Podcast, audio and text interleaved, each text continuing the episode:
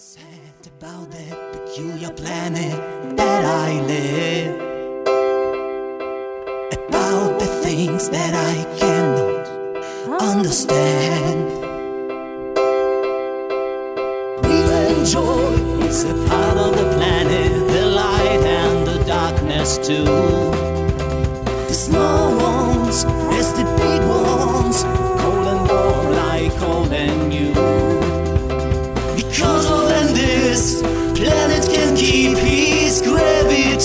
solution. Oh, let us find out what we find out. Live to see what we live to see.